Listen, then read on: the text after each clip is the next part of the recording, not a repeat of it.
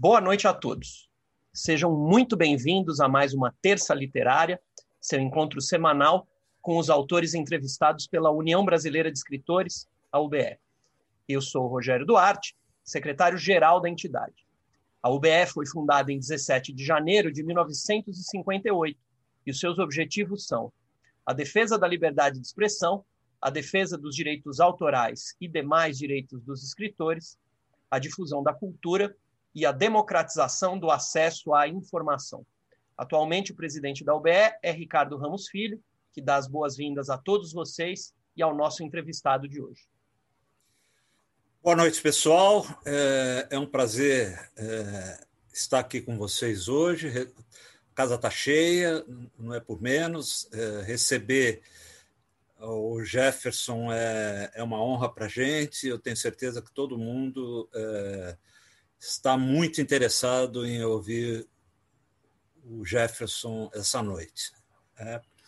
Eu dou, dou as boas-vindas a ele e eu não sei se ele quer cumprimentar o pessoal antes de eu começar. Bom, boa noite a todos. É, obrigado pelo convite. É um prazer estar aqui também, dividindo essa terça-feira com vocês. Obrigado.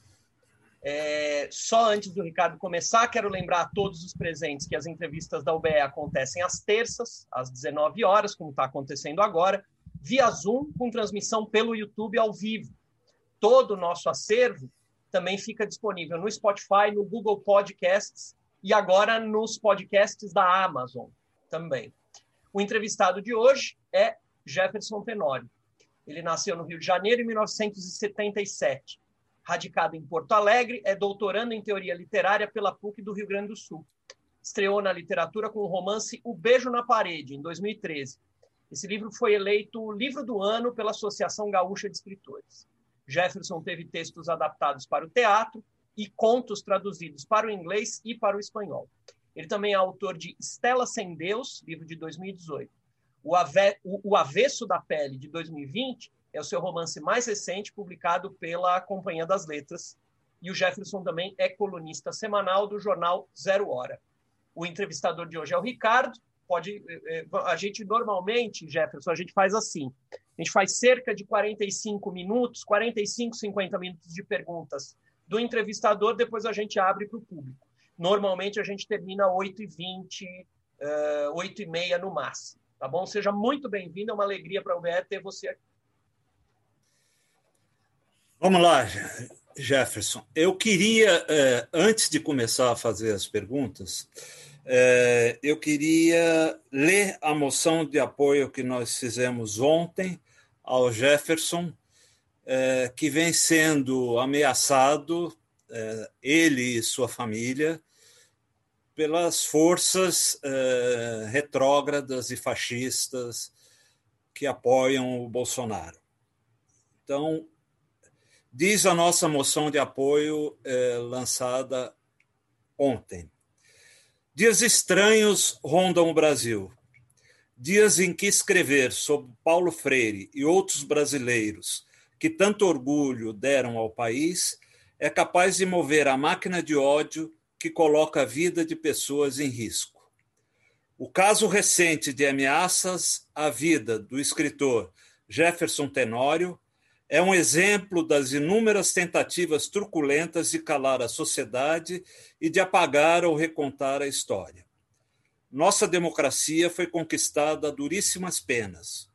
Os crescentes ataques de grupos francamente fascistas à livre expressão do pensamento e à pluralidade de ideias são ataques frontais a essa jovem democracia e que não se confunda liberdade de expressão com o direito à ameaça, à discriminação e ao discurso antidemocrático. A União Brasileira dos Escritores, UBE, exige um basta ao autoritarismo. Não permitiremos que o Brasil seja tomado pela truculência, pela intimidação e pela tirania. Todo apoio a Jefferson Tenório e a todas as pessoas que vivem hoje sob ameaça por expressarem opiniões e pensamentos diversos, sempre à luz da democracia. Que não se faça sombra a ela.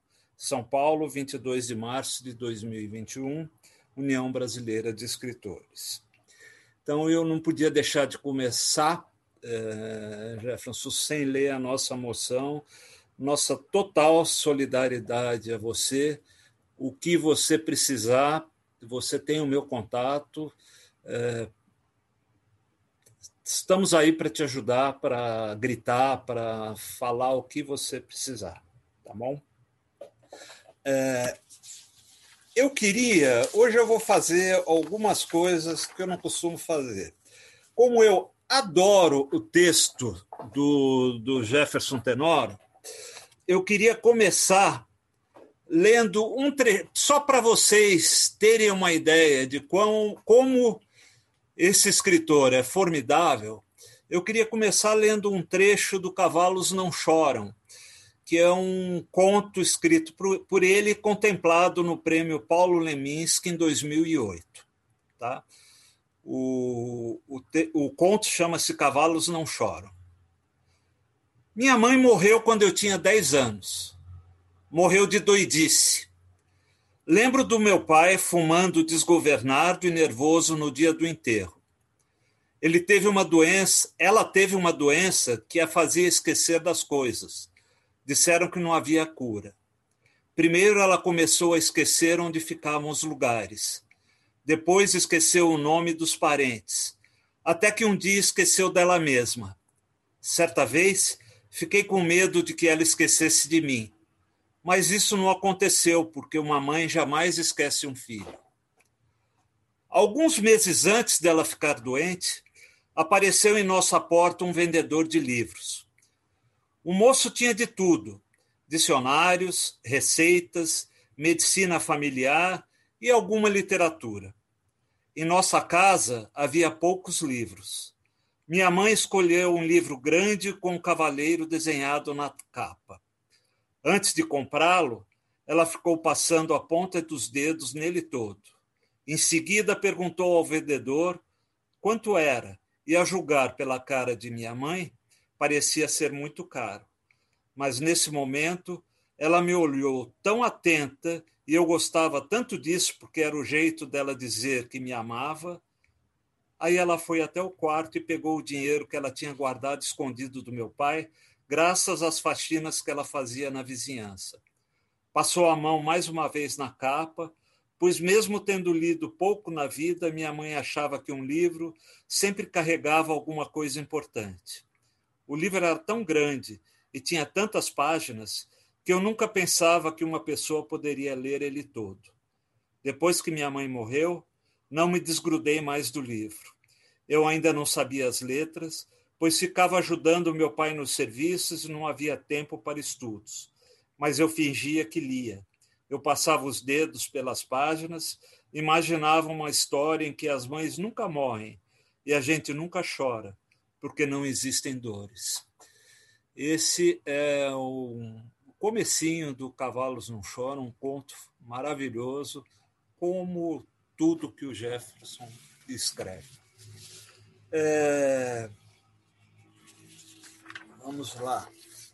Jefferson, é... voltando um pouco às ameaças. Você tem sido ameaçado pelas hordas fascistas do Bolsonaro você e sua família. Como é este sentimento? Que providências você tomou?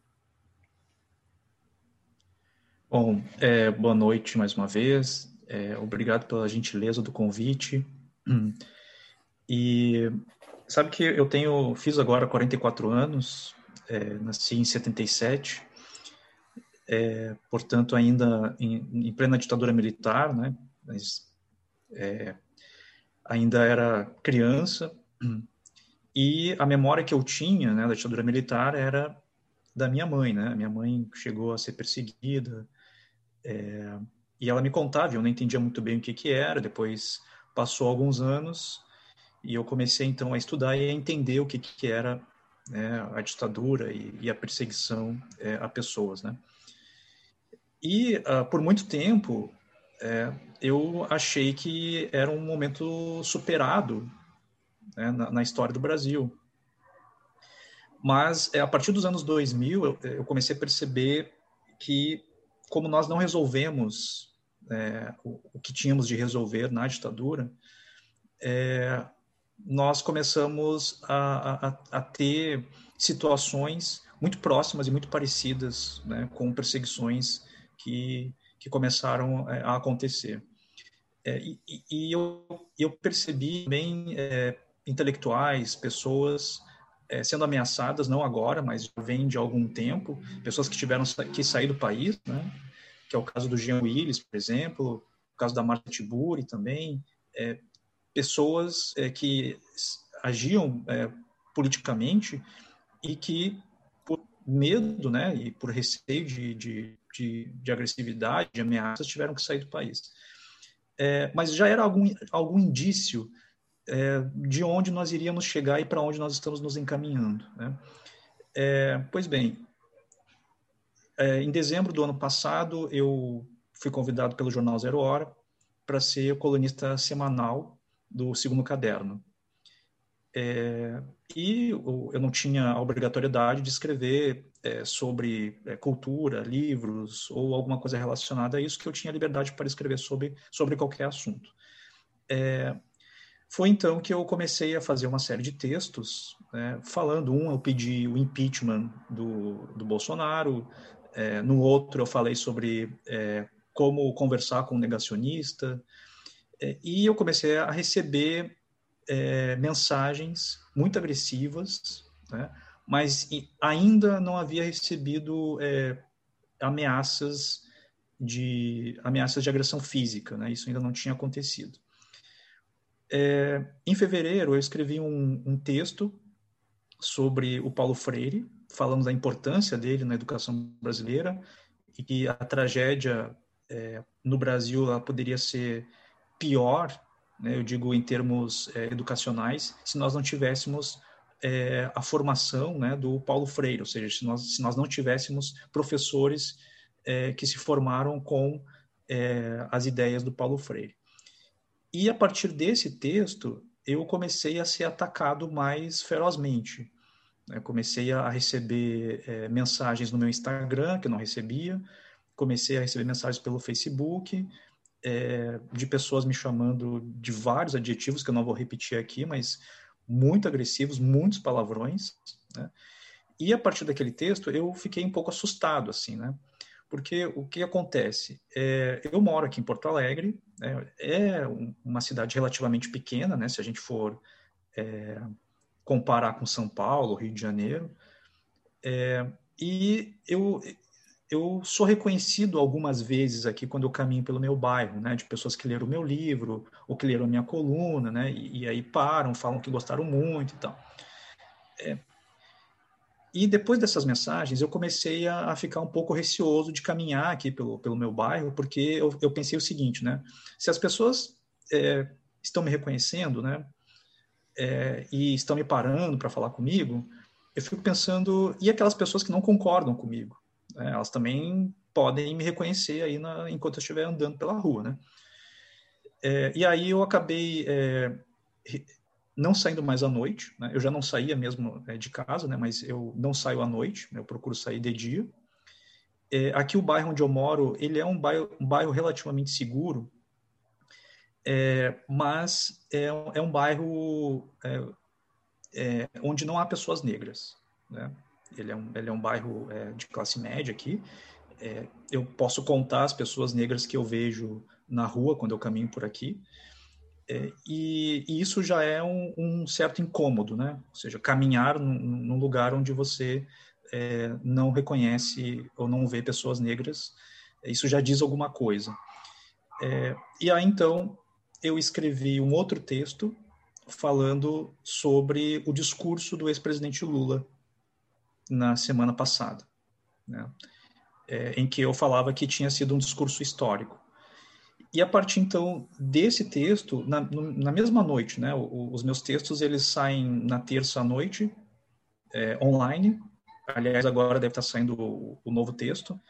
E é, na quarta-feira ele sai impresso. E na terça-feira à noite eu já comecei a receber muitas mensagens agressivas, né? É, uma delas foi um sujeito que foi na minha página do Facebook e fez uma, uma ameaça aberta, pública, né? Tá nós tiramos prints, é, e ele dizendo que se me achar na rua, ele ia ver o babaca que eu era. Né? É, depois recebi é, mensagens privadas pelo Facebook é, de pessoas me ameaçando, ameaçando a minha família, é, dizendo para eu tomar cuidado quando eu sair na rua, é, que eu ia ver o que, o que, que era bom, que, que, é esse, que eu ia ver o que, que era um discurso bom se me encontrassem na rua, e uma série de, de, ameaças. Né? e quando eu li aquilo, eu pensei, bom, eu não posso ignorar isso porque é, mesmo que seja só algo que fique no discurso, eu não sei até onde essas pessoas podem ir. Né? É, e eu tenho consciência de que eu vivo num lugar que é um lugar racista, né? é um lugar extremamente preconceituoso. Sei que esses ataques também estão relacionados à cor da minha pele. É, e eu não posso simplesmente dizer que são um bando de loucos, né? Eu preciso fazer alguma coisa. E, e aí fiquei aquela noite pensando o que fazer. É, e aí um amigo me disse, um amigo meu que é advogado, me disse, cara, reúne essas ameaças aí, é, tenta identificar o perfil dessas pessoas é, e faz uma ocorrência policial, né? faz um boletim. É, e aí foi o que eu fiz. No outro dia mesmo, eu fiz uma, uma ocorrência policial. Eu não fui na delegacia, né, para evitar contatos, né?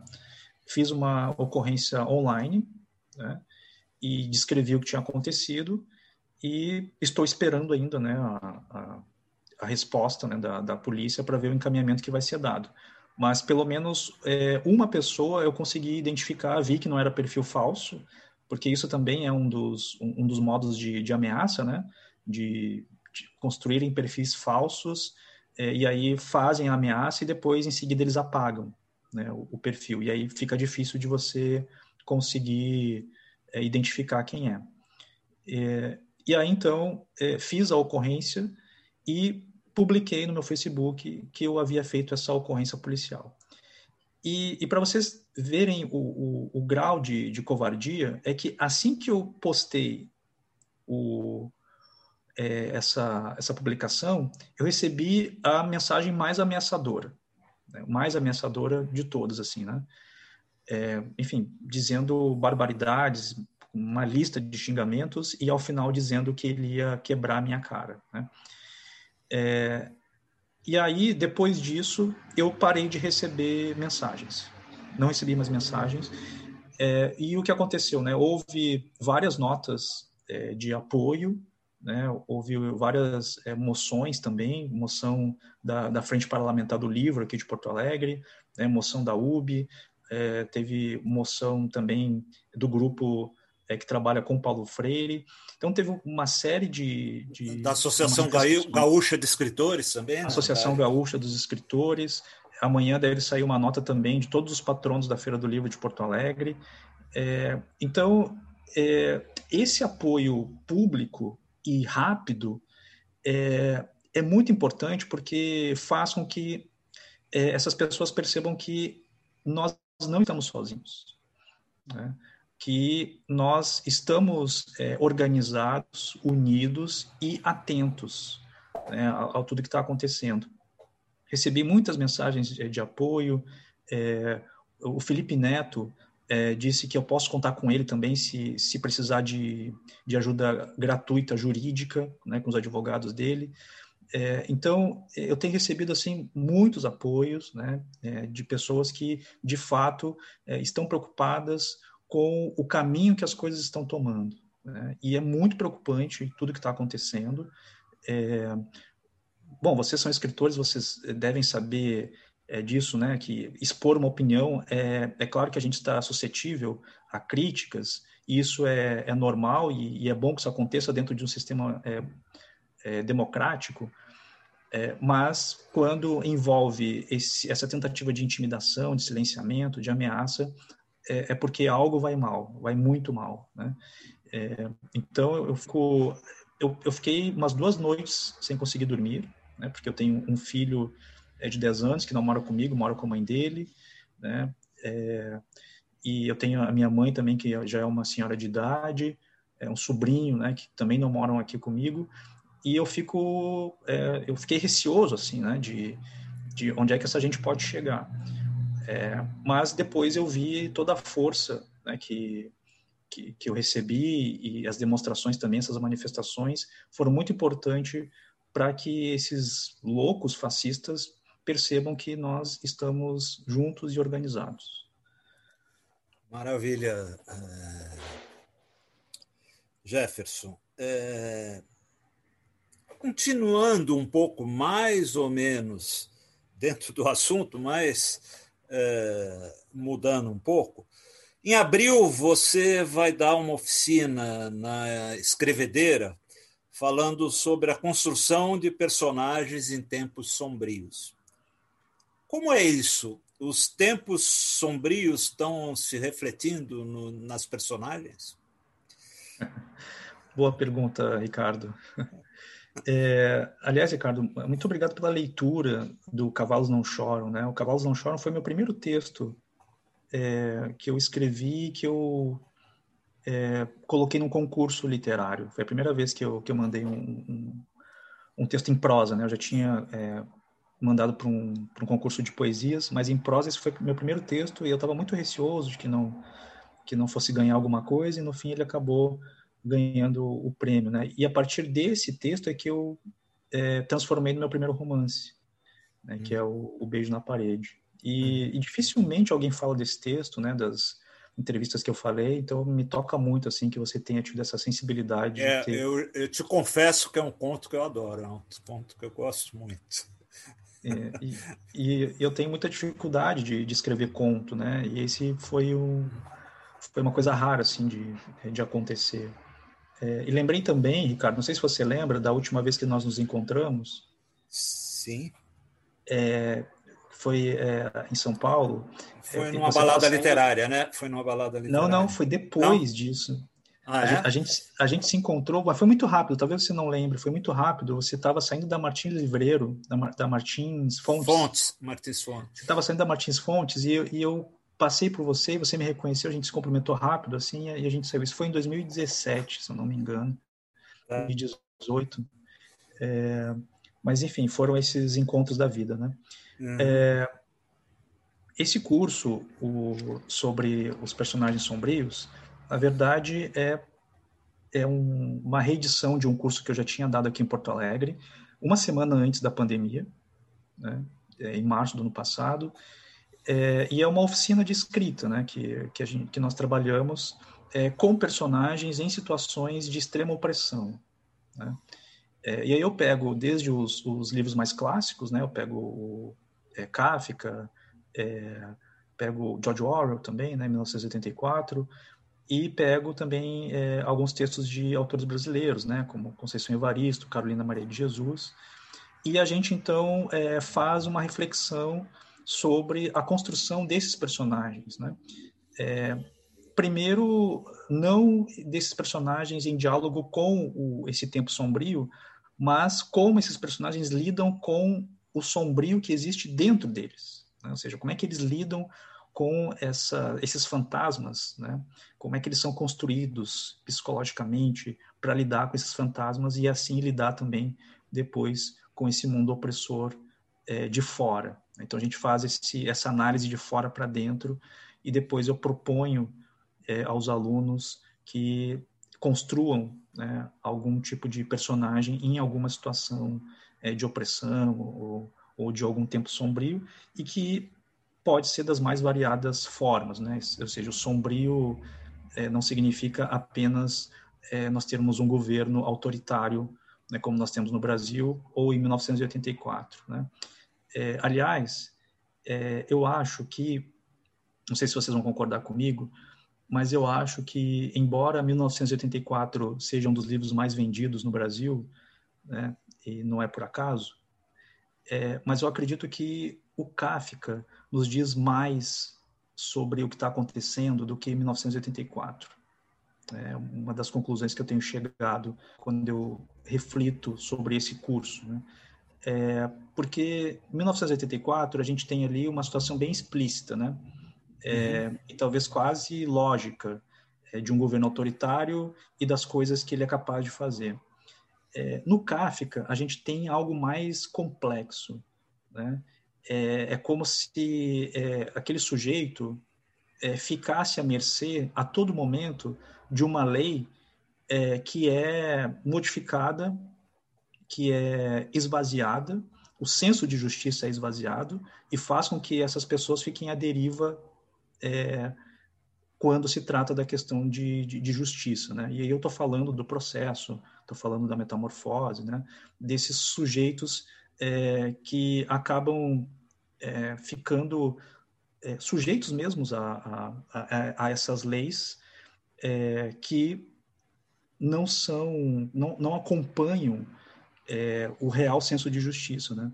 E se a gente for pensar o que está acontecendo hoje em dia, esses processos aí que o, que o Bolsonaro é, acaba implementando nas pessoas, né, mandando nas pessoas, é, é, faz parte dessa, dessa ideologia, né?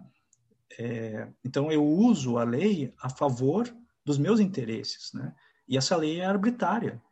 Então o método é a arbitrariedade, né? Então chamar de genocida, eu vou lá então e, e, e uso a lei de segurança nacional para fazer com que essa pessoa então seja processada. É, então, por isso que eu, eu, vejo que o, que o momento atual, pelo menos na minha visão, Kafka nos diz mais do que o George Orwell. Né? Concordo com você. Concordo. É, acho que não é à toa que o Moro gosta tanto do, do, do, do Kafka, né? É, você, Jefferson, escreve defendendo Paulo Freire, publica um romance de sucesso, O Avesso da Pele, em que o racismo é observado de maneira crua, certamente é uma denúncia. É, isso me fez pensar um pouco. A literatura precisa ser engajada. O texto pode ser usado como arma. É, eu penso o seguinte, que é, a, a, arte engajada, né, é, é uma visão minha. Eu penso que ela é uma espécie de colonização da palavra, né? É, existe um limite da manipulação da, da língua e da palavra, e quando a gente extrapola essa manipulação, é, se perde no campo estético, né? Eu tenho medo disso, né? Medo de, de perder o campo estético é, em detrimento da, do engajamento. Por outro lado, a literatura, ela sempre vai contestar alguma coisa, né? A literatura, ela existe para discordar da vida, para discordar é, da sociedade, é, mas é, é, necessário que a gente parta sempre de um, de um princípio estético e, e no atual momento, é, só pelo fato de nós termos um texto estético, nós já estamos fazendo um texto engajado. Né? É, Muito bom. Então, é, eu sou a favor de, de escritores ou de escritas que tornam mais aparente a crítica, o engajamento. Acho que é necessário que haja esses textos também, né? mais engajados, mais fortes, mas não é a minha, é, não é o meu modo assim de, de criação literária. Né? O meu modo de criação literária parte é, de uma preocupação estética, é, para que depois é, essas questões como racismo, como machismo, né, e, e outras questões da, da, sociedade atravessem as minhas histórias, esses personagens, porque eu sou uma pessoa atravessada por essas questões, né? Uhum. Então, uhum. eu acho que é, que é por aí. É... E eu concordo, viu? Teu texto, que eu leio sempre com muito prazer, o que aparece primeiro é, é sim um estético embora eu considere também um, um texto engajado, e considero que é importante os textos serem engajados sem prejuízo, uhum. sem prejuízo do estético. Então, estamos juntos. É, você vem fazendo sucesso, o seu último romance, O Avesso da Pele, publicado pela Companhia das Letras, que já é uma referência, né? chama atenção, é celebrado pela crítica, em minha opinião, com muita razão. Né? É um texto forte e indispensável. Né? Ao mesmo tempo, é, você está fazendo doutorado na PUC, é, não sei se ainda está dando aula, eu sei que você é professor também, é, e agora escreve para o jornal. Está sendo difícil é, conciliar tudo isso? Como que você faz? É, tá bem complicado, assim, né? Eu, eu, eu estou saindo da escola gradualmente, né? É, no, no, ano passado eu ainda dava aula em duas escolas, depois eu passei para uma escola, agora eu só tenho uma turma na escola, né? Então eu fui, fui saindo, assim, aos, estou saindo aos poucos, né? É, mas a sala de aula é um, um, um amor que eu tenho, assim, né? É, eu gosto de, de, atuar em sala de aula, eu gosto dos alunos, eu gosto é, daquele microcosmos ali que imita a vida, né? É, daquela, daquele jogo de ideias né, que, que, aparece. E mesmo nesse sistema online que nós estamos vivendo, é, ainda assim é, eu sinto vontade de continuar atuando em sala de aula. E digo mais, digo que se não fosse a sala de aula, eu não teria escrito os meus livros. Né? Foram os alunos muitas vezes que, que me deram material é, biográfico para que eu transformasse em literatura. Eu trabalhei muitos anos com, em escolas periféricas, né? É, e ali eu escutei muitas histórias e a partir dessas histórias eu construí meus personagens. É, então eu sinto uma dor assim quando eu tenho que sair de uma aula, quando eu tenho que sair de uma turma, de uma escola, porque foi ali que eu que eu me formei também como escritor. Né? É, embora esse não era o plano, né? O plano era continuar apenas na sala de aula e a escrita apareceu sem querer, assim, né? Não, não estava né, nos meus planos. E faço doutorado também na, na PUC, né? Eu, eu, estudo a representação paterna nas literaturas luso-africanas. Ah, isso é legal que você está falando, porque eu ia perguntar o que, que você está estudando. É, e é uma, uma tese que ainda está em andamento, né? Também, é, ainda bem que meu orientador não está por aí, porque eu estou devendo os dois capítulos para ele. Né?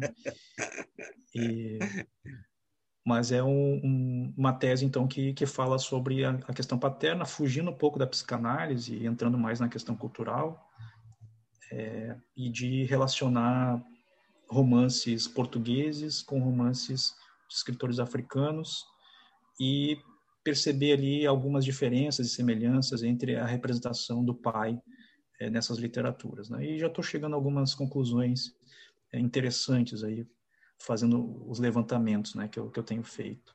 Só por curiosidade, é, que escritores africanos? Eu tenho trabalhado com a Paulina Chiziane, com maravilhosa. José Eduardo Gualusa, tenho trabalhado e, e, outros escritores também que, que aparecem, né? É, mas os principais mesmo são o Agualusa com a mulher do meu pai, né? O livro e com a Xiziane estou trabalhando com é, Niket, né? Uma história de poligamia. E de portugueses eu tenho trabalhado com o Antônio Lobo Antunes, né? Que ele tem um livro terrível, mas é terrível de bom, né? Que é até onde é, até que o até que as pedras se tornem mais leves que a água, né? Uhum. Um livro bom, mas terrível, assim, né? Que fala sobre essa relação paterna também. E com a Djamília Pereira, de Almeida Pereira, né? É, também trabalhando com os livros dela. Então, esse é o escopo, né, do, da, minha, da minha tese. E, e, se você, e você me perguntou se eu estou dando conta de tudo, né? Eu não estou dando conta de quase nada. Né? Tenho... Tamo junto de novo. Essa, essa coisa de a gente vir para casa e ficar trabalhando em casa aumentou muita coisa, vocês devem ter percebido isso, né? A gente tem feito muito mais coisas. Agora a gente, a gente, cozinha também. Gente... É, daí tem a família, né? Daí tem, é. tem tudo, né? Vem tudo junto. É, mas é, é, é isso. E, e como a, a, minha mãe também me criou, como eu digo, para o mundo, né? Uhum. É, essa história de que homem é, não faz várias coisas ao mesmo tempo, né? Que mulher sim faz tudo ao mesmo tempo, que é uma, um pensamento machista, né? É, a minha mãe me criou para fazer tudo, né? É, é tipo, eu, eu fiz a, o, o, meu TCC com meu filho no colo, dando uma madeira e vamos lá fazer o TCC, né? É, e, e, agora é, é, a mesma coisa. Então, eu estou ali cozinhando, limpando a casa e, e, daqui a pouco, em cinco minutos, tem que entrar numa live. Né? E aí já sai da live e já vai preparar a aula. Então, eu tenho essa essa dinâmica assim porque eu fui criado assim. Né? A, a minha mãe soube é, nos criar é, dessa forma assim de de fazer várias coisas ao mesmo tempo mesmo que e que isso não fosse é, um peso né mas muita coisa acaba é, acaba ficando de fora nisso né e aí tem um monte de e-mail para responder mensagens para responder que vão se acumulando né Deixa eu te fazer uma pergunta sobre ainda sobre o avesso da pele, né? O pai do, do Pedro, a personagem principal do livro, foi morto pela polícia. De certa forma, o Pedro precisa viver o seu passado para conseguir se encontrar como pessoa. Né? É... O racismo traz isso, a necessidade do indivíduo se reconstruir é, ao observar essa violência? Boa pergunta, Ricardo. É, é o que eu tento é, responder também, né? Até que ponto o racismo interfere né? nas questões subjetivas, né? É, eu abro o livro com, com uma citação do Shakespeare, né? Do Hamlet, é, que é a primeira fala, né? que é onde, quem está aí. É, isso faz uma, uma, referência, claro, direta ao Hamlet, é,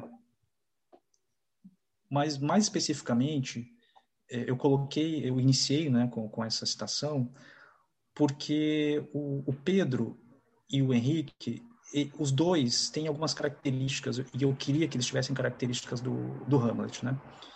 É, uma delas tem a ver com o, o quinto.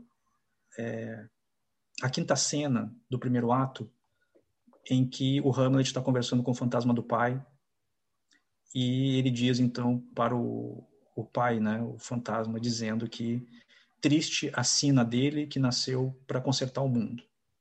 Né? Então ele, o Hamlet recebe essa tarefa de consertar o mundo e é a tarefa que nós recebemos dos nossos pais, né? E que nós depois delegamos aos nossos filhos. Consertem aquilo que eu não consegui fazer. Né? E é um peso muito grande isso. Uhum. Agora pensem em consertar o mundo para pessoas negras. Uhum. Né? Ou seja, é um outro fardo, é, é, é, um, é uma outra virada de chave. Né? E era essa virada de chave que eu queria, né? que, que as pessoas, que os leitores né, percebessem. Ou seja, que fardo é esse é, que o Henrique coloca nas costas do Pedro para que ele conserte alguma coisa. De certa forma, o Pedro e o Hamlet, né, o Hamlet quer a vingança do pai. O Pedro não quer uma vingança assim propriamente dita, mas ele quer restituir alguma coisa. Né? Porque a restituição é a única forma que ele encontrou de lidar com essa nova ausência, né? com, essa, com, essa nova, com essa nova presença, quero dizer, né? com, essa, com essa presença que é ausente. Esse pai que se foi de maneira tão brutal e tão violenta. Então, a única forma que ele tem de estabelecer uma nova relação com o pai é contando a história dele, né? ou seja, fazendo uma trajetória de filho é, para que ele possa mais adiante se tornar pai de si mesmo. Ele precisa dessa jornada como filho, ele precisa desse mergulho para que ele possa lidar é, com esse pai, não como Hamlet lida com o fantasma do pai. Porque o que o, o Hamlet faz é, ok, meu pai falou que, que eu preciso me vingar, e o pai volta para o cemitério e eles não se falam mais. Né? No caso do Pedro, o que tem ali é trazer a presença desse pai, ou seja, é uma presentificação do pai a todo momento. E por isso que ele diz o você. E se você não é para o leitor, o você é para o pai, ele está conversando com esse pai. E o que tem a ver também com as coisas que eu tenho estudado nas literaturas é, de matriz africana, os, nos autores africanos, que é justamente trazer o morto para a convivência dos vivos. Né? Ou seja, os mortos fazem parte da vida dos vivos, eles interferem na vida dos vivos. Né? Então, é um, é um pouco essa tentativa de presentificação do pai é, nessa relação. E o, o, racismo ele acaba entrando é, justamente como um impedimento para que essas para que essas relações aconteçam né? e as relações de, de todas as ordens, né? as relações afetivas, de trabalho, educacionais, familiares, ou seja, o racismo atravessa é, essas pessoas negras. E o Pedro, ele vai se dando conta disso, né, ao observar a vida do pai. Então ele faz uhum. essa dupla jornada, essa jornada de se reconhecer como filho, né, para depois se tornar pai de si mesmo, e depois saber lidar com a questão racial. Né? Uhum. Que o pai, enfim, teve aquela morte trágica, mas o Pedro quer seguir outro caminho e é o que o livro acaba apontando, né? Muito legal, muito legal. Jefferson, você é um escritor negro, escreveu um romance em que o racismo é denunciado. Como você enxerga essa questão do lugar, da, do lugar de fala da, da Djamila? Viver de perto o horror do preconceito racial, além de autorizar o autor, é fundamental na hora de escrever. Até onde é importante uma literatura negra? Textos que trazem, por exemplo, as referências que você falou, né? de uma Carolina Maria de Jesus ou de uma Conceição Evaristo. É, você sabe que semana passada eu dei uma entrevista para uma TV portuguesa é, meu livro meu livro deve sair agora é, em abril em, em Portugal. É, e uma das perguntas que, que me fizeram era sobre uma polêmica que eu nem sabia que estava acontecendo né mas era uma polêmica é, e que tem sido bastante falada lá em Portugal é, que era sobre uma sobre aquela poeta né que que falou na na posse do Biden né, nos Estados Unidos, né? Era uma poeta negra e que ela estaria sendo traduzida para o português, né? É, de Portugal. É, e aí a polêmica era que não queriam que a, a, o tradutor, a, a tradutora fosse uma pessoa branca. Teria que ser uma pessoa, seria, teria que ser um tradutor negro ou negra. E aí me perguntaram o que, que eu achava disso, né? E eu pensei, nossa, eu não tinha nem pensado sobre isso, né? Sobre na verdade, eu pensei duas coisas. Eu pensei primeiro, né? Nossa, os caras lá em Portugal estão é, tendo polêmicas sobre tradução, né? E a gente aqui no Brasil está tendo polêmica sobre cloroquina, né? Olha só o, a o diferença. Negócio, né? É, é, uma coisa inimaginável, né?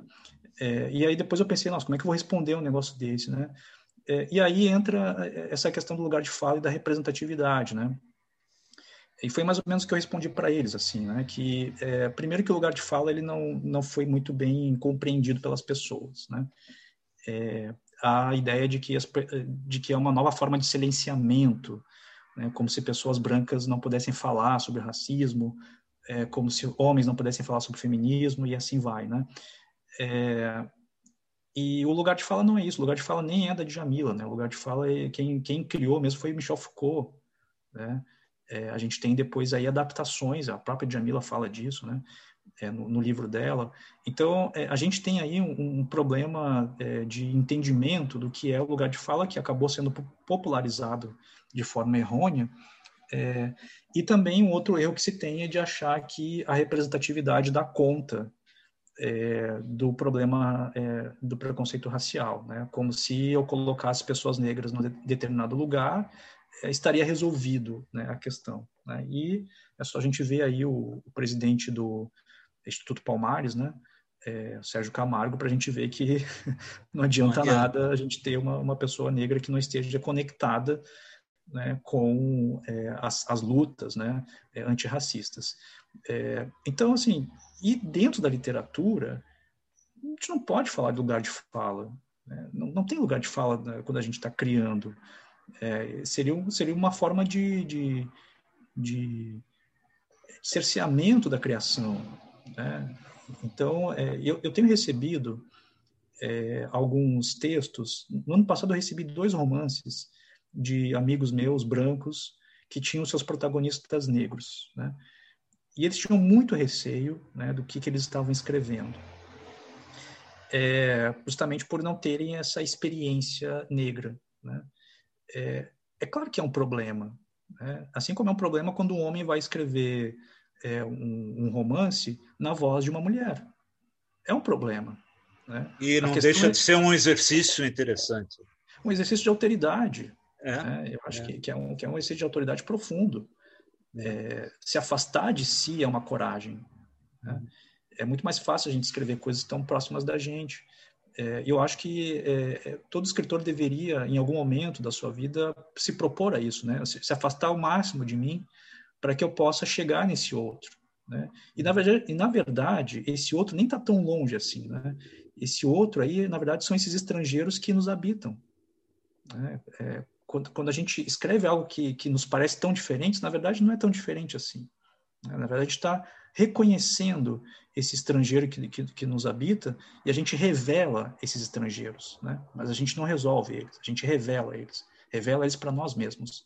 É, e eu me dei conta disso escrevendo o meu segundo romance chamado Estela Sem Deus, que foi quando a gente foi conversar lá na balada, né, né em 2018, em que eu apresentei então esse esse romance que é a história de uma menina de 13 anos, negra, que quer ser filósofa. Né? É, e ali eu tive que fazer um exercício muito grande de alteridade. Né? E não foi difícil, assim, foi, foram cinco anos né, de, de escrita, de erros e acertos, e até hoje ainda é um texto que não me deixa muito seguro né, é, em relação ao narrador, a, a, essa narradora, né? Mas é isso, acho que tem que ter um, um enfrentamento, e, e, nos tempos que a gente vive, é, quanto mais pessoas... Assim, eu quero que, que as pessoas entendam é porque eu já tinha ouvido, ouvido falar assim, né? Ah, então agora a gente tem que colocar negros na nossa narrativa. Aí vai todo mundo colocar negros nas narrativas. É, e, eu, e eu fico pensando que bom que as pessoas coloquem pessoas negras nas suas narrativas. Né? Não é moda. É, é, se, a gente for, se a gente for pensar que é moda, então os brancos sempre foram moda, porque é o que prevalece é. né, dentro da literatura né, que, a gente, que a gente tem. Então, é, me parece que quanto mais diversidade de personagens eu tenho dentro da, da literatura, melhor. Mais rica ela é. Né? Diversifica, né? Então, é, é, é, eu acho importante que, que os escritores se coloquem essa, é, essa, esses desafios né, de se afastar de si mesmo e construir personagens que parecem ser tão diferentes. Né? Eu eu li o, história, o Stella Sender, Deus está aqui, é, logo depois que eu comprei, quando a gente se encontrou na balada, né? É, e é um romance que eu também considero um, um, romance excelente, né? Em que a rotina da menina negra Estela, o direito à vida, a religião, amadurecimento, as lições de vida, de certa forma, estão presentes, né? De certa forma, não sei se você concorda, Jefferson, o João do Beijo na Parede, Estela e o Pedro, eles não se aproximam? É, o, assim, eu, não que eu esteja me comparando ao Gabo, tá? Ao Gabriel Garcia Marques, né? Mas se dizia que se dizia da obra dele que ele estava escrevendo sempre o mesmo livro, né? Uhum. É, eu, eu, eu não que... disse isso. É, mas, é, mas, eu, mas eu concordo com essa tese, assim, de que, que, que no fim a gente fica perseguindo alguma coisa, né? A gente persegue uhum. alguma coisa e, e, e, e, alguma coisa se repete na, nas obras, né? E eu acho que isso é benéfico, assim, porque faz com que a gente consiga se aprofundar, e eu não estou falando de aprofundamento aqui de evolução, né? Mas eu digo que a gente consegue tornar a nossa discussão é, complexa, né? No que a gente quer discutir. É, e como as, as coisas que eu, os livros que eu escrevi foram de modo assim esparsos, né? É, e não havia um projeto literário. Né? Hoje, eu, hoje eu posso dizer que eu tenho projeto literário, né? Mas quando eu comecei a escrever o Beijo na Parede foi é, nem sei como aquele livro saiu, assim, né? Porque foi um momento da minha vida muito difícil também que eu estava passando. É, mas eu não tinha um projeto literário, não, não, não, estava nos meus planos que eu fosse fazer depois a Estela e o Avesso da, e o, o Avesso da Pele. É, mas há uma semelhança assim entre, entre, esses personagens, né? E parece que é uma gradação de idade também. Então, no Sim. Beijo da Parede, eu tenho um, um, um menino de 11 de 10, anos. É, 10, 11 anos. 10, 11. Ele começa com 10, termina com 11 é, anos. Né? É. É, depois a Estela, que começa com 13 e vai até os 16. E depois eu tenho o Pedro, que começa com 22 anos. Né? É. É, e o próximo romance agora que eu estou fazendo é um sujeito que parte dos 22 anos até os 30. Então, tem aí uma, uma caminhada. Um acompanhamento de vida, né? É um acompanhamento de vida, assim, né? De, é, de descobertas, né? Eu não sei se se, se, se trata de romance de formação, né? E, e, eu digo isso porque eu não quero tomar como referência o, o romance de formação do século XIX, né? É, talvez seja uma outra coisa, porque eu uso alguns elementos da literatura de matriz africana que já vem esse aprendizado de outra forma, né? É, não sei dizer exatamente o que difere, é, mas eu acho que eu não consigo ver esses romances como romances de formação. Mas há algo aí de atravessamento, né, de jornada desses personagens negros, né, e que no fim das contas podem ser o mesmo personagem, né, ou a mesma história. Né. É, no beijo da parede, essa é uma pergunta, Rogério, eu vou fazer a última pergunta agora, tá? Eu não perdi, não. Tá? O Rogério vai ficar nervoso essa hora. Né? É uma última pergunta. Tá? É, há uma frase no Beijo da Parede, depois de você falar sobre as mortes de Ayrton Senna e da avó do João, é, em um acidente, né, da avó do João em um acidente, o do Senna também foi um acidente, né, em que você diz que todo mundo um dia vai bater de frente em uma parede. Você é um sujeito pessimista ou isso é só ficção mesmo? É, então, eu não, eu, não, sou pessimista, não. Né? Embora eu goste, eu goste muito de uma corrente chamada afropessimismo, não sei se vocês conhecem, né? mas é uma corrente é, que questiona é, sobre essas benesses né, vindas da branquitude, é, e que parecem que é uma grande coisa, no fim é, são migalhas, né? Então, é, sou um pouco pessimista nesse sentido, assim. Não sei nem se é pessimismo, mas eu acho que é um pé atrás, assim, né? Mas um realismo é, mesmo. É, talvez um, um afro-realismo, sei lá, alguma coisa nesse sentido, né? É. é. mas eu não sou pessimista porque eu acho que, que quando eu, eu, eu, eu escrevo, é, eu penso que, que, a literatura ela quer o, o melhor da gente. Né? É, e para ela ter o melhor de mim, eu preciso estar tá bem. Né? Eu preciso estar tá alegre. É, e alegre no sentido de alado, alácer, né? estar com os pés um pouco acima do chão. Né? Essa alegria que é muito difícil a gente sentir hoje em dia, né? É, porque não é o pessimismo que, que, que me faz ir para frente ou que faz gostar da vida, né? É a alegria. Eu, eu, eu, eu coloco, então, esse pessimismo na literatura. Né? Então, eu tiro, eu transformo aquilo que me incomoda e coloco na literatura, porque o que me faz viver é a alegria, não é a tristeza, né? Uhum. É, a tristeza ela acaba fazendo parte, obviamente, da, da nossa vida, né? Mas o que nos leva para frente é justamente essa alegria de viver. É, então, não sou pessimista, mas acho que a minha literatura é pessimista. Uhum. Ela, ela acaba suscitando essas questões mais dolorosas, né? Uhum. Jefferson, obrigado. Eu adorei conversar com você. A gente precisa se encontrar depois da pandemia e ah, para bater papo, para bater papo. tá bom? Rogério. Legal.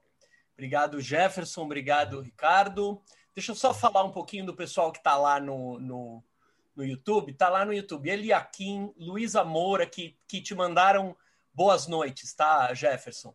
É, ah, que queridos. Luísa Moura, Ketna, Ivanilda Barbosa, é, a Cássia Janeiro, que é diretora da, da UBE, o Rodrigo Jorge, que é um, um, grande amigo meu, o Brito, que também é da diretoria da UBE, a Luciene estava lá, está aqui agora tem alguém num perfil que se chama Posso Contar, eu não tenho nome, mas é, que, todas essas pessoas estão dizendo a prosa está muito boa, está muito interessante. E tem mais gente lá. Nesse momento a gente tem 15 pessoas, a gente chegou a bater nas 20 pessoas lá no YouTube. Então, é, boa noite a todo o pessoal que está lá no YouTube assistindo, estão interagindo muito. É, se alguém do YouTube quiser fazer pergunta, só escrever lá no, no, no bate-papo que eu, eu leio por aqui. E por enquanto a gente tem quatro perguntas aqui no Zoom. A primeira é do Sibila, depois Paulo Mauá, depois a Alexandra me pediu para fazer a pergunta. Se ela mudar de ideia e quiser abrir o, microfone, ela mesma pode fazer. Mas se não, eu, eu faço. E a Raquel é a quarta pergunta. Vamos lá, Sibila, você começa. Oi, Jefferson, muito boa noite.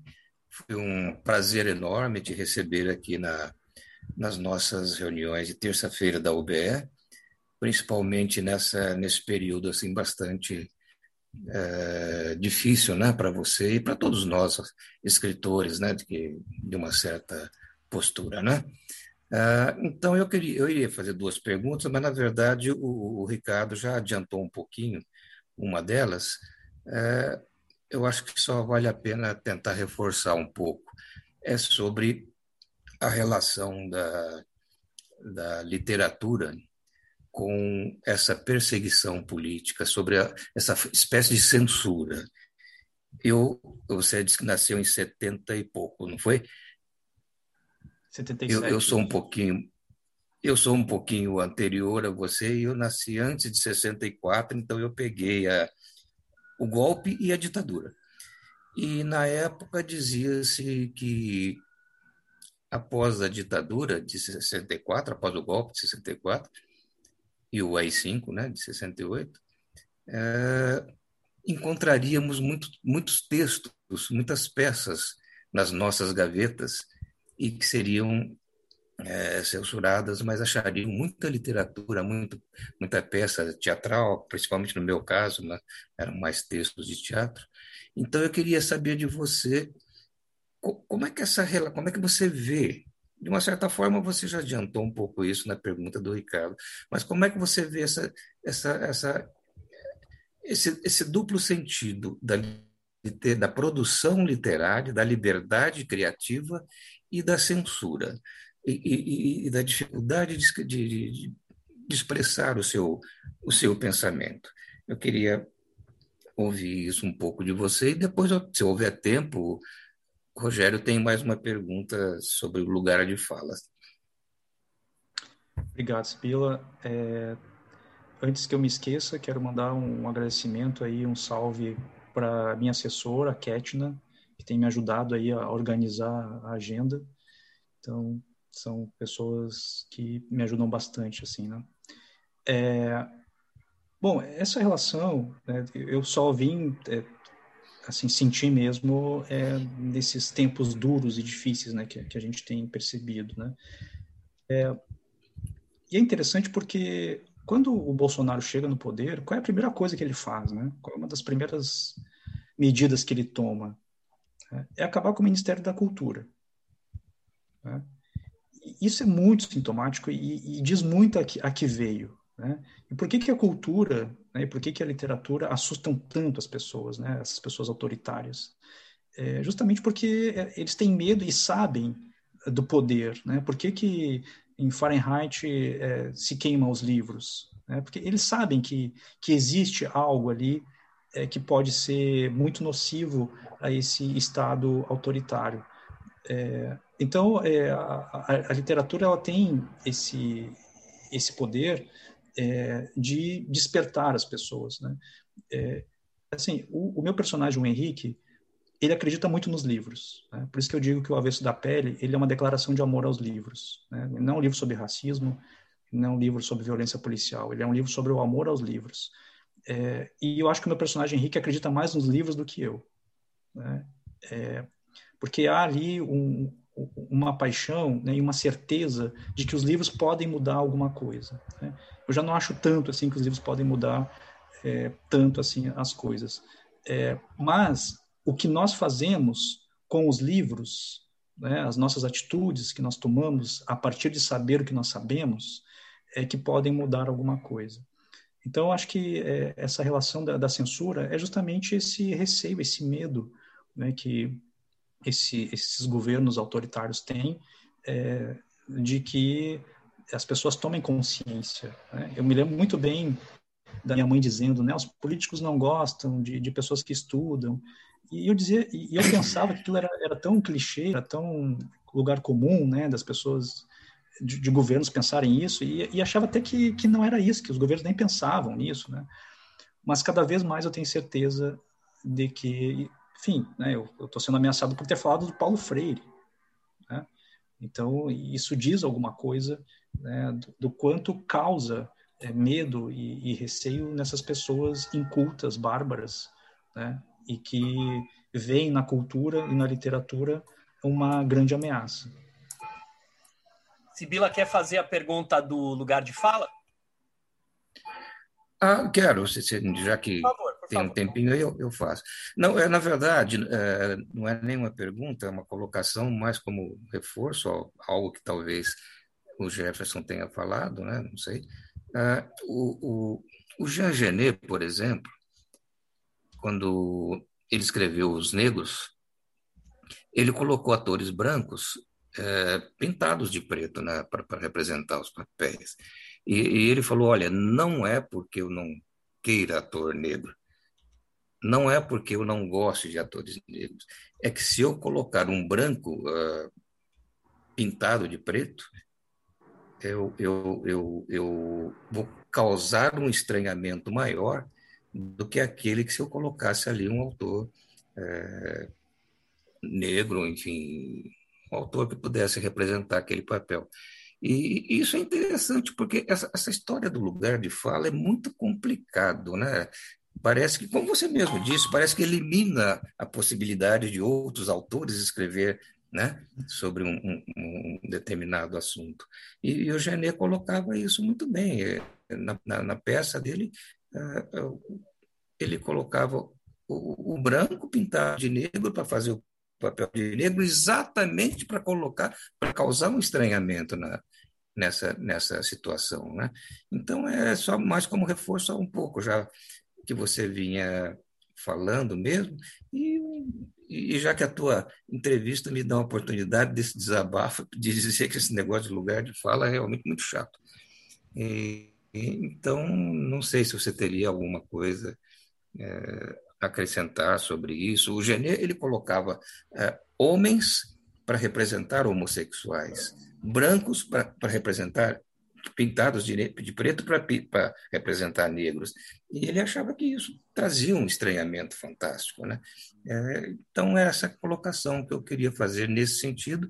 E quero te parabenizar muito e quero te, é, como já disse o nosso presidente, o Ricardo, te deixar muito à disposição e para se a gente puder fazer alguma coisa em cima dessas dessas injustiças, dessas dessas babaquices, para te falar a verdade, que estão fazendo com você, a gente está aí à disposição, se pudermos fazer alguma coisa. Muito obrigado. Boa noite. Obrigado, Sibila. É... Mas eu tenho a impressão que se o Jean Genet estivesse nos nossos tempos, acho que ele repensaria essa peça tem impressão, né? É porque muitas discussões que se tinha, é, que não se tinha naquele tempo, hoje, hoje nós temos. É, e o lugar de fala, é, ele vem é, por uma questão de lugar de fala social, né, que é diferente do lugar de fala estético. Né? E dentro de um, de um lugar de fala social, ele é muito importante. É porque o que, que, a gente está falando? A gente está falando de vozes que foram silenciadas por muitos anos. Né? É, eu jamais me, me imaginaria é, estando aqui, sei lá, assim, há 10 anos atrás, essa situação que está acontecendo aqui, para mim, seria impensável. Eu, uma pessoa negra, né, vindo de periferia, estar aqui conversando com autores numa união de brasileiros de escritores. Isso, para mim, seria impensável. É, mas o que eu quero dizer é que o lugar de fala, ele vem para reivindicar espaços que foram negados por muitos anos. Né? Então, é, por exemplo, dar um exemplo mais prático, né? Se você tem, é, vamos pegar um, o antropólogo, tá? se você tem um evento de antropologia, não sei nada de antropologia, mas vou falar sobre isso, né? É, se você tem um evento de antropologia e você só convida homens, é, antropólogos, e você desconhece que existem mulheres antropólogas, né? você está cometendo aí um, um, problema, um, um, erro grave que é o simples puro machismo? Porque você sabe que existem mulheres que podem também falar sobre aquilo. Né? Então, é, é tanto a questão da representatividade, como a questão também do lugar de fala. E o lugar de fala também ele tem a ver com uma experiência muito específica. Né? É, se parte do princípio, se parte apenas do princípio, que uma pessoa negra teria mais autoridade para falar sobre racismo do que uma pessoa branca de certa forma, isso é verdade, né? Porque pessoas brancas não passam porque pessoas negras é, acabam passando. Mas veja bem, não é garantia que aquela pessoa negra consiga falar sobre racismo, né? é possível que uma pessoa branca consiga falar melhor sobre racismo que uma pessoa negra. É possível que isso aconteça. Né? Mas o lugar de fala é uma garantia de que essa pessoa negra terá a sua chance de falar. Né? Uma garantia de que, pessoas, de que mulheres podem falar, devem falar sobre o feminismo. Mas isso não significa que pessoas brancas não devam falar sobre racismo e que homens não devam falar sobre o feminismo. Aliás, é muito bom que pessoas brancas falem cada vez mais sobre racismo. Né? porque aí sim a gente tira esse peso né, de pessoa, que, que, se coloca nas costas de pessoas negras de sempre terem que falar sobre racismo. E aí a gente joga isso para a sociedade, porque isso é um problema em que a sociedade tem que resolver, e não as pessoas negras. Né? Foi um problema criado pelas pessoas brancas, não pelos negros. Então a gente precisa né, fazer todo esse, esse movimento. Mas quando a gente vai para a literatura, concordo contigo, Sibila. Não faz sentido lugar, o lugar de fala. Legal. Obrigado. Muito obrigado, Jefferson. Obrigado, Sibila, pela pergunta. Jefferson, pelas respostas. Paulo Mauá, vamos lá. Boa noite a todos e, e boa noite, Jefferson. Eu venho acompanhando aí essas desventuras, né? Tristes, né? Sibila falou é, ridículas, é uma coisa é, é, é triste. Isso é lamentável que isso continue acontecendo nos dias de hoje e tão descaradamente, né? Não é uma coisa é, velada, é uma coisa revelada. Então, é muito triste isso. A gente tem que explicar isso para as filhas o tempo inteiro. Parece que a gente está. Né? Eu imagino o que você tenha passado. É, e, quer dizer, imagino, não, não imagino o que você tenha passado com essas ameaças aí. Então, minha solidariedade uh, e de toda a OBE mesmo, porque foi a, a, uma moção, como outras tantas, infelizmente necessárias. Então, o que você precisar, estamos aqui. Eu estou aqui em Santos, olhando para a praia. Se quiser vir se esconder aqui, está a, aberta a casa aqui. É só para o Jefferson, hein, gente? Só para o Jefferson. É, e, e, Jefferson, gostei muito que você citou uh, um texto de Ray Bradbury, né? Uh, o Fahrenheit é uma, é uma obra-prima e uh, as versões de cinema e o livro eu já li, eu sou fã de Ray Bradbury, eu acho aquele livro muito contestador e, e baseado talvez na situação lá de Berlim, tem, tem um monte de coisa aí é, dentro dessa, dessa repressão. Mas eu, eu quero fazer uma outra pergunta para você, mais por curiosidade, em cima de um de uma, uma colocação que você fez uma vez numa entrevista sobre a vida é um lugar estranho para fazer literatura. E quando eu li isso, é, na época me chamou a atenção, porque eu fiquei assim: como a vida é, é, é, um lugar estranho. E você até dá uma explicação. Mas, assim, a vida é um lugar estranho para a literatura ou, para o Jefferson, principalmente, a vida é muito estranha? Nossa, você vai ter que me ajudar a responder essa, essa pergunta, Paulo. Não, porque fizeram uma pergunta para você sobre o que, que o escritor precisava para escrever. E você falou que, que a vida era um lugar estranho para a literatura. Aí eu falei. Nossa, é, eu falei, eu fiquei, essa frase foi uma coisa que me marcou assim. Eu falei, mas como é um lugar estranho, ou a vida é estranha, né, para várias coisas. É, é, a arte que você está citando, é, é o, o a, a, criação. O que, que você quis dizer com isso, que a vida é um lugar estranho para a literatura? Sabe que é, eu, eu falei esses dias num podcast sobre o Rubem Fonseca é, e às vezes eu encontro problemas para trabalhar o Rubem Fonseca em sala de aula, né? Porque acham o texto muito violento. E eu costumo dizer que o texto não é violento, que é violento é a vida, né? E, e a partir disso, eu percebo que é, a vida é um lugar estranho é, e é uma questão mais, digamos, de foro íntimo, assim, né? De sempre enxergar a vida como um lugar estranho, né? É, e aí eu, eu, é, volto à infância, né? Porque sempre me pareceu muito estranho que a gente viva dentro de uma bola que fica girando sem parar no meio do nada.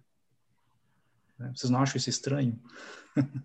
Para mim é extremamente estranho. Eu não, eu não me acostumei ainda com isso. Eu não me acostumei com essa ideia de que a gente está de uma bola que fica girando no meio do nada e flutuando, né? É, flutuando. Eu, olha só, isso, isso, é uma coisa muito estranha, né? E, e, tudo que acontece na vida é, é muito surreal, né? É, e, e, e, o estranhamento é justamente isso, porque eu acho que a literatura ela desnaturaliza a vida e mostra que ela é estranha. Né? É, acho que uma das funções da literatura é essa, né? É fazer com que a gente estranhe as coisas, fazer com que a gente veja as coisas pela primeira vez novamente. Né? É, eu acredito que a gente pode conhecer uma pessoa pela primeira vez várias vezes na vida. É a mesma pessoa, conhecer ela pela primeira vez várias vezes. Né? E quem esperta isso é a literatura. Esperta esse olhar infantil de descoberta, né? esse olhar é, que faz com que a gente se assombre é, com, com as coisas e desnaturaliza o mundo. Por isso que eu acho que a vida ela é um lugar estranho é, e, e a partir desse estranhamento é que a gente acaba produzindo literatura. É, é o modo como eu produzo literatura, né? Estranhar as coisas é, e, e eu torço para que esse mundo continue estranho, porque me parece que o momento que eu naturalizá-lo não tem mais fonte para escrever. Obrigado e, e, conte com a nossa solidariedade sempre, tá bom? Seja um porta-voz das equidades aí, tá bom? Qualquer coisa eu bato lá na sua porta, certamente. Paulo. Pode vir. O violão já está aqui para a gente ficar tocando. Pronto. Ótimo. Obrigado, Paulo. Inclusive pela proposta de acolhimento ao Jefferson. É... Alexandra, você quer que eu faça a pergunta ou você quer fazer? Acho que ela quer que você faça. Ela quer que eu faça. Então vamos lá. Ela quer saber a tua opinião sobre a questão do Monteiro Lobato, que tem aparecido aqui quase que semanalmente, né? Ai, é, meu Deus. Pois é. Semanalmente tem, tem, tem, funcion... tem aparecido. Higienização do texto, retirar as partes racistas dos livros, o que, que você acha? É, saiu uma, uma entrevista minha na Isto É dessa semana, falando sobre, sobre o Monteiro Lobato. É, acho que já deve, já deve estar nas bancas é, sobre a bisneta né, do, do, Monteiro Lobato, que resolveu fazer é, uma revisão dos livros, né? É, enfim, aqui, aqui em Porto Alegre, né, já teve muita briga é, por causa disso. Já briguei com muita gente por causa disso. É, as pessoas acham que eu estou querendo censurar o Monteiro Lobato, não querem mais que leia o Monteiro Lobato, né? E, e toda essa, essa questão que, que vem junto, né? É, e eu, eu tento tranquilizar as pessoas, né? Ou seja, gente, o Monteiro Lobato vai continuar sendo lido, ele já está com o lugarzinho dele garantido no cânone, é, por mais que falem que ele tem uma obra racista ou que ele é racista, enfim, o lugar dele já está garantido, né? Assim como o Fernando Pessoa, que também tinha é, preconceitos, né? Tem textos dele fala, que, que, que mostra que ele é misógino, que é preconceituoso, que apoiava a escravidão, por exemplo, né? E eu tenho Fernando Pessoa aqui na minha estante, e eu leio Fernando Pessoa e gosto do Fernando Pessoa. Né? Mas o caso do Monteiro Lobato é um caso mais singular porque a gente percebe que na obra dele existe né, um, um, um respingo ali racista. A gente consegue perceber isso, né? É, e mesmo que a gente ache que o Monteiro Lobato, é, que algumas pessoas defendem que ele estava sendo é, talvez irônico ou que estava fazendo algum tipo de denúncia, né? É, faltou complexidade para que isso acontecesse, né? Porque se a gente quer fazer um, um, um, personagem que seja racista dentro de um romance, a gente precisa tornar esse personagem complexo. É, eu dizendo que não há complexidade na, na, na literatura dele. É, é, o Monteiro Lobato ele marcou a minha infância, né? Assim como eu, eu tive poucos livros em casa, né? É, mas é, pela TV, né, o Sítio do Pica-Pau Amarelo, por exemplo, é, me, me, marcou bastante assim a questão do Monteiro Lobato.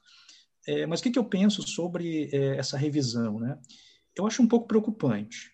Né? Acho preocupante nesse sentido de apagamento é, da própria história mesmo da, da literatura. Né? Ou seja, como é que ela nasce? É, porque saber como ela nasce também nos ajuda a identificar como é que a gente chegou até aqui. Né? E, e como a literatura chegou até aqui. Né? É, ou seja, agora em 2020, 2021, a gente tem aí um número significativo de autores negros, embora ainda seja pouco, mas a gente tem. Mas quantos anos, quantos anos né, a gente não ouvia falar de autores negros? Né? É, então, isso diz alguma coisa lá no seu início né, da, da, da, literatura, principalmente depois dos modernistas, né, que, que tentaram é, alguma coisa nesse sentido, mas que não, não, não conseguiram é, ir muito adiante. Né? É, mas o, o, eu vejo com preocupação né, essa higienização da linguagem, acho que é, é tentar deixar o Monteiro Lobato limpinho. É, eu, quando levo o Monteiro, aliás, na próxima semana eu vou levar o Monteiro Lobato para a sala de aula, tenho trabalhado com, com o ensino médio, falando dos pré-modernistas, e eu levo o Monteiro Lobato, não falo nada sobre a questão racial, a gente trabalha o texto do, do Monteiro Lobato, né? E depois a gente fala sobre é, essa postura dele e também de alguns textos em que respinga é, essa questão é, racista, né? A, a, famosa carta dele também da, da Concus Clan, né? Que também que a gente sabe que existe.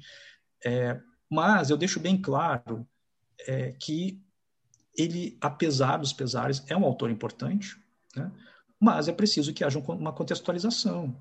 Né? Então, qual seria o correto, né? pelo menos na minha visão? Deixar a, as, as, é, essas marcas racistas no texto e colocar textos de apoio, notas, né? ou, se houver a retirada, que se explique por que houve a retirada. Né? Agora, tirar por tirar eu acho que, que a gente que é um que é um desserviço assim a, a própria história da literatura né? é, então me parece que não se pode confundir um ato antirracista com apagamento do racismo e há essa confusão né? é a síndrome do Morgan Freeman não vamos falar sobre o racismo que daí ele deixa de existir não vamos falar sobre o racismo do Monteiro Lobato, que daí ele não é mais racista. Né? É, então, assim, na minha opinião, ele tinha uma postura racista, isso respingava na obra dele, mas acredito que ela pode ser trabalhada desde que contextualizada. Né?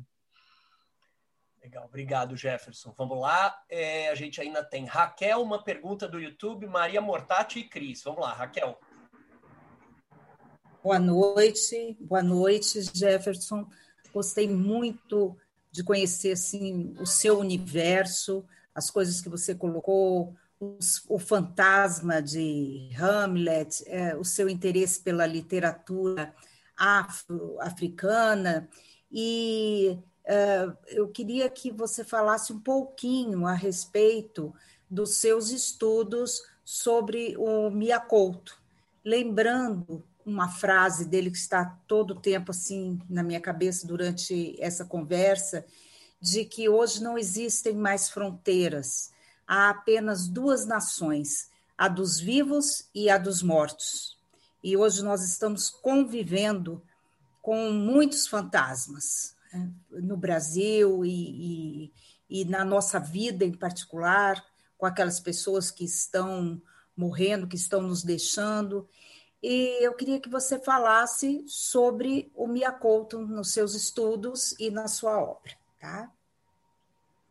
Obrigado, Raquel, pela pergunta. É, essa frase, se eu não me engano, ela abre o, livro Terra Sonâmbula, né, que é o grande livro do, do Miyakoto.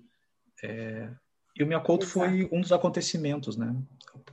Um dos acontecimentos da minha vida, né? na minha vida, né? Teve alguns livros que, que me causaram esse, esses acontecimentos, né? Uma espécie de paralisação.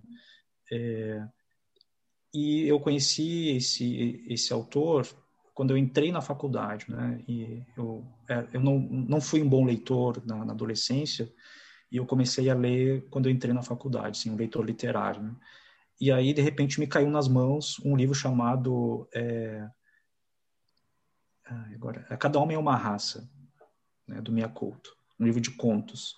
E aquele livro foi, assim, muito avassalador, porque eu nunca tinha visto é, um autor tratar da questão racial daquela forma, de uma maneira poética, doída, é, aquele trabalho com a palavra, aquela, aquelas brincadeiras que ele fazia com a palavra, aquilo era, era muito inovador, muito novo.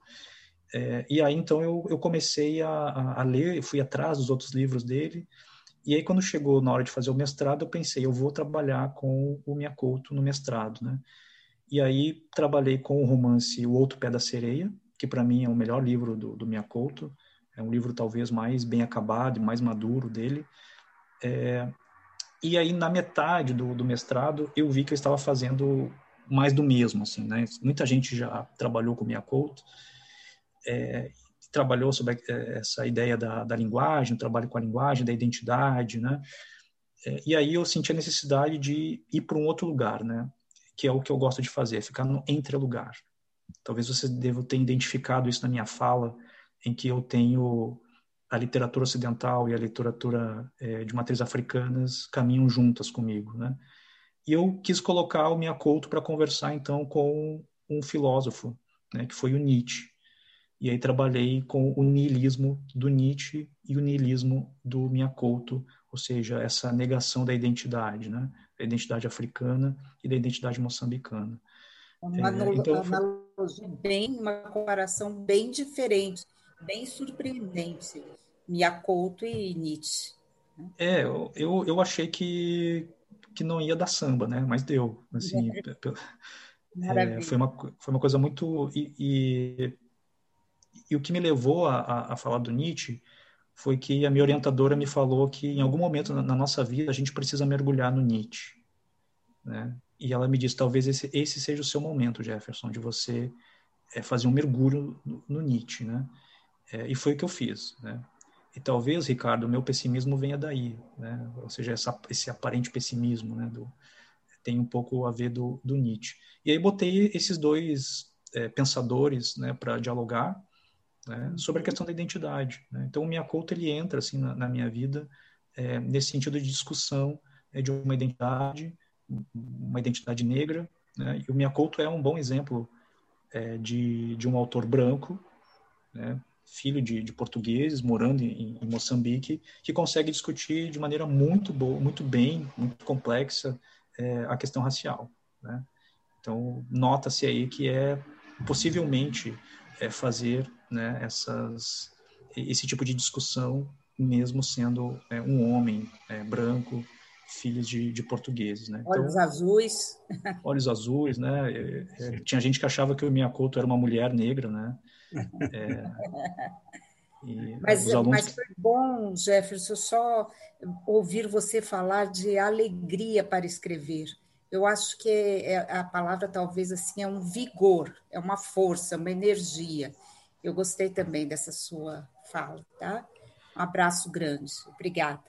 Obrigado quando eu canto aquela música da Força Estranha do Caetano, eu, eu mudo, né? Por isso, por isso uma força me leva a escrever, não a cantar, né? É... Cantar, cantar é escrever. O canto cantar é escrever, é, exatamente. É sinônimo também de escrever. Obrigado, Raquel. O canto porque o instante existe. Exatamente. Obrigada. Obrigadão, Raquel, toda semana aqui com a gente. Obrigado mesmo. Ó, Jefferson, lá no YouTube tem a Cidinha Guerra que falou: parabéns pelas ideias e reflexões expostas, uh, pelo belo livro Avesso da Pele, pelas entrevistas e pela sua postura corajosa. Obrigado também pelo seu esclarecimento sobre o racismo na, na literatura. Acho que essas respostas que você deu aqui é, ao longo de toda a entrevista. Tem um pedido para você falar um pouquinho da sua infância. Eu, eu vou, vou juntar para você falar um pouquinho da sua infância. Eu acho que correlacionando com isso que você disse há pouco, né? Você falou que não foi um grande leitor na, na, na adolescência. Então, não sei, é, é, a, a Luísa, que fez a pergunta, gostaria de saber, sem entrar em grandes detalhes, você podia falar da sua infância, acho que é isso, né? Da tua história como leitor, da tua história como. e, e como isso dialoga com a tua é, autoria do presente. É, bom, vocês devem notar aqui que nas minhas costas aqui tem papel de parede, né? De, de livros, né? é, eu sou muito louco por livros, né? Assim, né? Eu, eu compro li hoje em dia eu compro menos porque, né? Em função de não poder gastar muito, né? É, mas eu sou aficionado por livros, assim como vocês, né? E, e, e compro muitos livros e, e compartilho da ideia do Borges, né, daquela biblioteca infinita que quem tem uma biblioteca nunca está só, né? Você tem ali essa possibilidade de, de encontrar um, um, universo que pode mudar a tua visão sobre o mundo, né? É, mas eu não tive isso na infância. Né? É, eu tive poucos livros ao meu redor. É, os que apareciam na minha casa serviam para outra coisa, serviam para é, ficar, segurar o pé da mesa, é, serviam para colocar um vaso em cima, serviam para como brinquedo, né, como ponte para um carrinho passar. Às vezes não tinham a função que eles deveriam ter, né, como como um livro a ser lido. É, e na adolescência isso se afastou mais ainda. Eu lembro de ter lido pouquíssimos livros, né? mas eu tinha muita imaginação. Né? Isso eu me lembro que eu tinha bastante imaginação e eu gostava muito de escrever, mesmo sem ler. Né? Eu tenho muitos é, diários, até hoje ainda tenho esses diários, são mais de 30 diários que eu tenho. É, e o, o, depois, quando eu me tornei leitor literário, né, isso aí já na vida adulta, depois que eu entrei na, na faculdade, é, eu comecei a perceber que aqueles livros lá da minha infância, eles cumpriram a função deles, que era é, conseguir suprir as minhas, as minhas necessidades básicas. Né? Ou seja, por que, que a minha mesa precisava de um calço? Né? Por que, que eu precisava colocar uma planta em cima? Por que, que eu precisava do livro como brinquedo?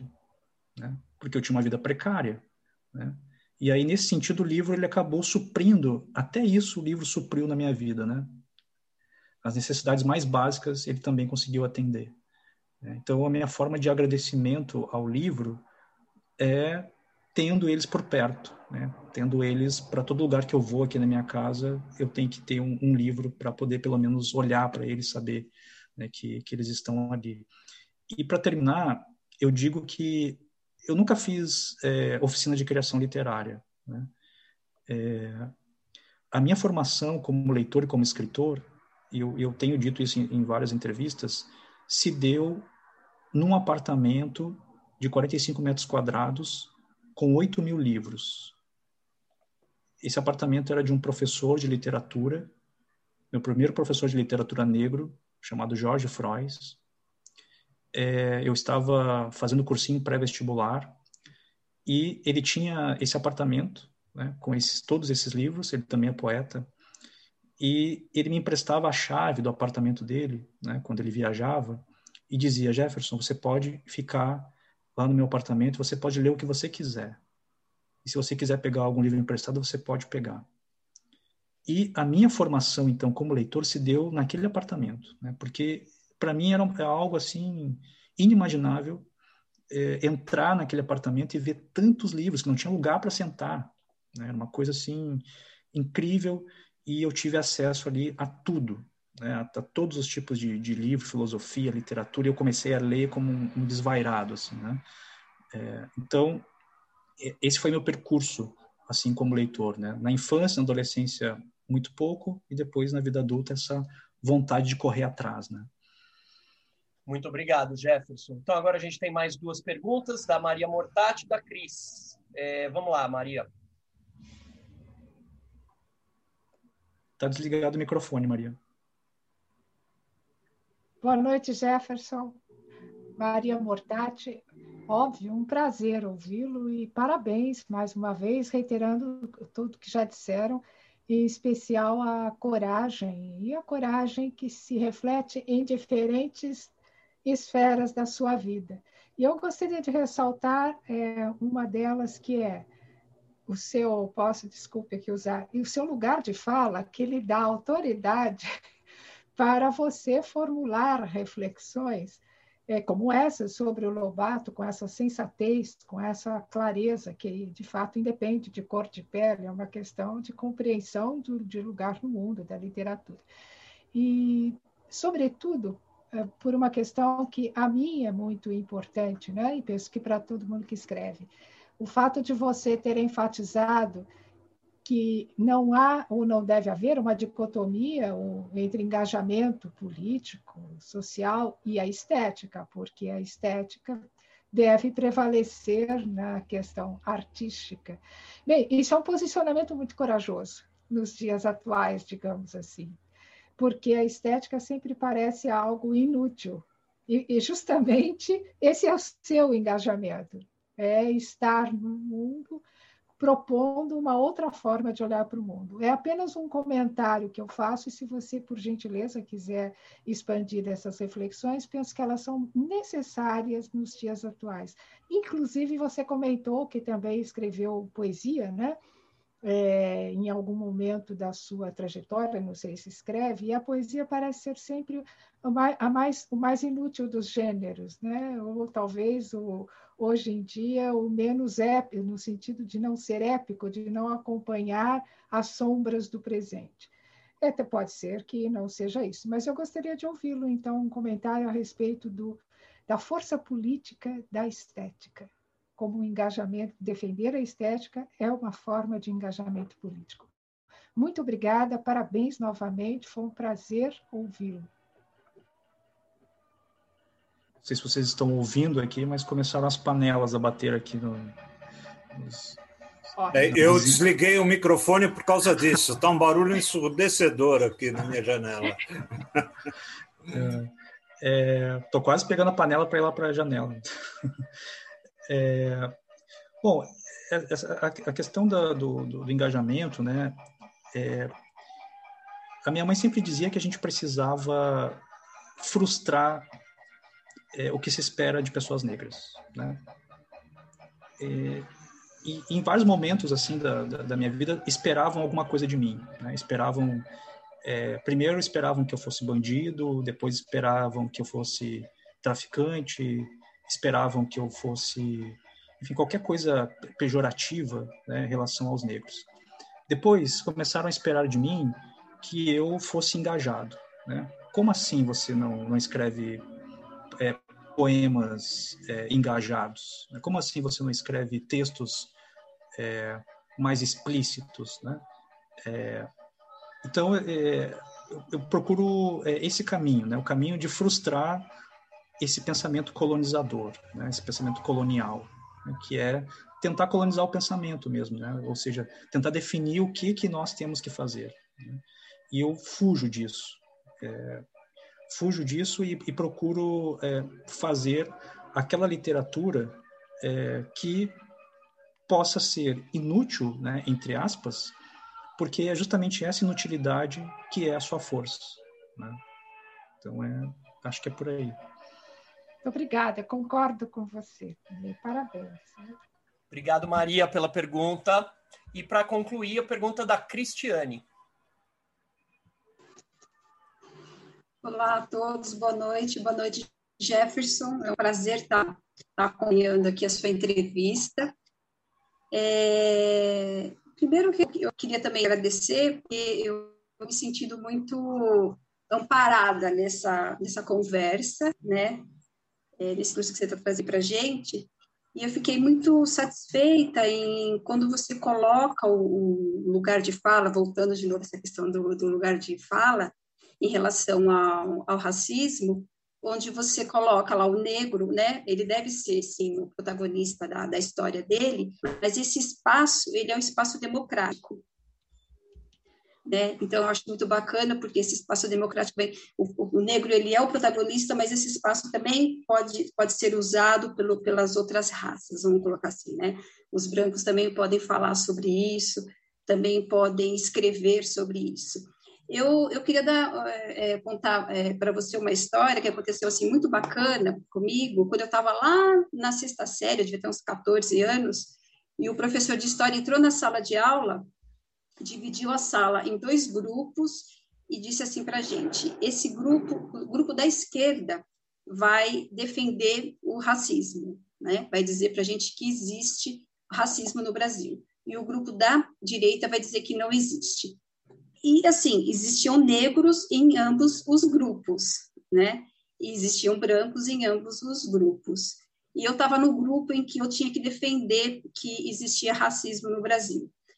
E lá com 14 anos, é, é uma baita de uma reflexão você ter que fazer isso, né? E onde que foi que eu tive que buscar isso para fazer essa defesa? É, na, naquele espaço que estava mais próximo a mim. Então, assim, é, dentro da minha própria família, dentro das pessoas que eu conhecia, para fazer essa defesa. É, então, quando você dá esse espaço de fala para o outro, mesmo ele não, não sendo negro, você está trazendo para ele a possibilidade é, de uma reflexão. Né? Esse é o meu ponto de vista. É, então, se existem, é, e aí eu fico pensando que se existem escritores brancos é, falando ou escrevendo sobre o racismo ou é, criando personagens negros, de uma certa forma, será que não tem aí também um exercício de, de, de reflexão? Né? Eu queria que você falasse um pouquinho disso para a gente. Obrigada. Obrigado, Cristiane. É, eu acho que é, é um exercício super é, necessário, né, que, que mais escritores é, escrevam sobre isso. É, mas veja bem, né, Cristiane, eu acho que, que é importante que isso parta de uma necessidade mesmo, assim, de, de uma, de uma necessidade é, de compromisso é, também existencial e, e social. Né? É, e eu digo isso porque é, o escritor ele acaba escrevendo sobre aquilo que o afeta, né? Ou seja, essas coisas que, que, que nos que nos causam algum tipo de angústia, de sofrimento, isso acaba acaba aparecendo nos nossos textos é, se eu não tenho preocupação, eu não tenho é, é, é, a palavra tão batida, né? Se eu não tenho essa empatia é, com as pessoas negras é, e eu, e eu apenas quero fazer um, um, texto em que apareça pessoas negras, né? Esses dias eu estava lendo um, um, um, original de um autor branco, uma narrativa em que o narrador era branco e, e eu apontei alguns problemas né, na, na, na, narrativa dele. E no final ele me disse: Ah, e se eu transformasse esse narrador em um narrador negro? E, e aí eu disse para ele: Olha, é, você vai ter que. Porque não é só mudar a, cor do personagem no, no livro. Né? Você tem que trazer todo o universo que vem com ele. Né? Então não é só essa, essa, essa transposição. E eu só consigo isso com um engajamento existencial. Né? Ou seja, o, o, quanto eu estou disposto a me envolver naquele, naquele universo. Né? E eu acho que isso também tem a ver com trajetória de vida, né? É, e olhar para os lados. Quantos, quantos amigos negros eu tenho? Né? Quem, qual, qual, é o lugar social que as, que as pessoas negras que eu conheço estão? Elas estão se divertindo comigo ou elas estão servindo as pessoas que estão se divertindo? Né? É, é, é também fazer uma, uma, uma autocrítica, é, ou seja, onde é que eu estava quando pessoas negras né, estavam passando por tudo que, que estavam passando. É, e eu acho que isso é um despertar, né, eu acho que isso é um despertar muito necessário e eu, eu, estou vendo pessoas fazendo essa reflexão, é uma reflexão muito importante, né, é, para que a gente consiga avançar é, na, na, discussão. Então, ele é um exercício de, de estética, é um exercício de, de alteridade, né? mas essa alteridade ela só vem com esse envolvimento, porque o racismo ele não passa apenas pelo intelecto. Eu conheço vários intelectuais com doutorado, pós-doutorado, e que são racistas. O racismo ele, ele, ele precisa passar pelo cordes, ele precisa passar pelo coração, né? ele precisa passar pelo afeto, né? Porque aí sim eu, eu vou conseguir é, chegar o mais próximo né, de uma verdade é, literária de um personagem. Né? Então é, é, o que eu digo, é esse, é esse mergulho mesmo né, que, que, que, existe nesse, nesse exercício de alteridade. Né? Obrigado pela pergunta, Cris. Bacana, Jefferson. Obrigada. Obrigadão pela pergunta, Cristiane. É, volto a dizer, Jefferson, o pessoal lá no, no YouTube tá te mandando abraços, solidariedade. Te ouvir hoje foi um privilégio admirável. Obrigado por tanta poesia, tanta vida, diz a Ivanilda. O Caetano diz que vai atrás da entrevista depois, porque não conseguiu pegar uma parte. Luísa Moura também agradece. E eu te peço, Jefferson, é, um minuto só para eu anunciar as próximas entrevistas e a gente se despede. É, essas são as próximas entrevistas é, das, das, próximas terças, né? sempre terças-feiras. É, 30 de março, Alexandre Lobão. 6 de abril, Plínio Camilo. 13 de abril, Carla Madeira. É, essas são as nossas próximas entrevistas. Ricardo, se pudesse despedir, depois o Jefferson e a gente encerra. Seu microfone está fechado.